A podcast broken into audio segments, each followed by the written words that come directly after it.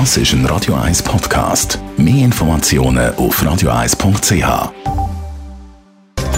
Netto, das Radio 1 Wirtschaftsmagazin für Konsumentinnen und Konsumenten, wird Ihnen präsentiert von Blaser Greinicher.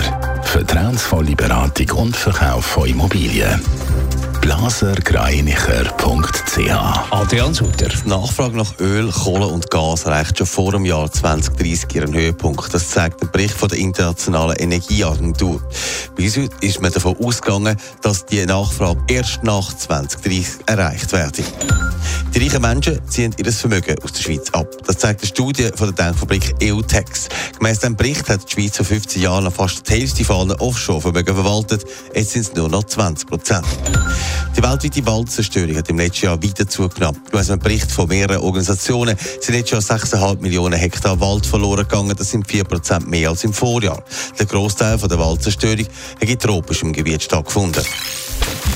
Seit 18 Jahren ist Aldi in der Schweiz und hat zünftig expandiert. Adrian Sutter, fast überall hat es ein Aldi, aber eben nicht ganz überall. Der Aldi würde gerne weiter schneller wachsen. In dieser Woche macht die 239. Filiale auf.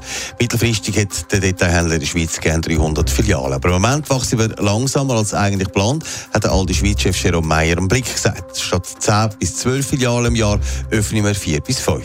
Wo sieht der Aldi noch Potenzial? Vor allem in der Stadt wie zum Beispiel Zürich, da hat es an jedem Ecke zwar Migros und Coop, aber Aldi ist noch ein bisschen an den Rand gedrängt. Da will ich mir künftig mehr Gas geben, weil auf dem Land ich das Filial nicht schon ziemlich gut. Was auch gut laufen, sind die Filialen an Bahnhöfen, weil die gut frequentiert sind. Auch das ist ein weiteres Ziel für die Zukunft. Netto, das Radio 1 Wirtschaftsmagazin für Konsumentinnen und Konsumenten.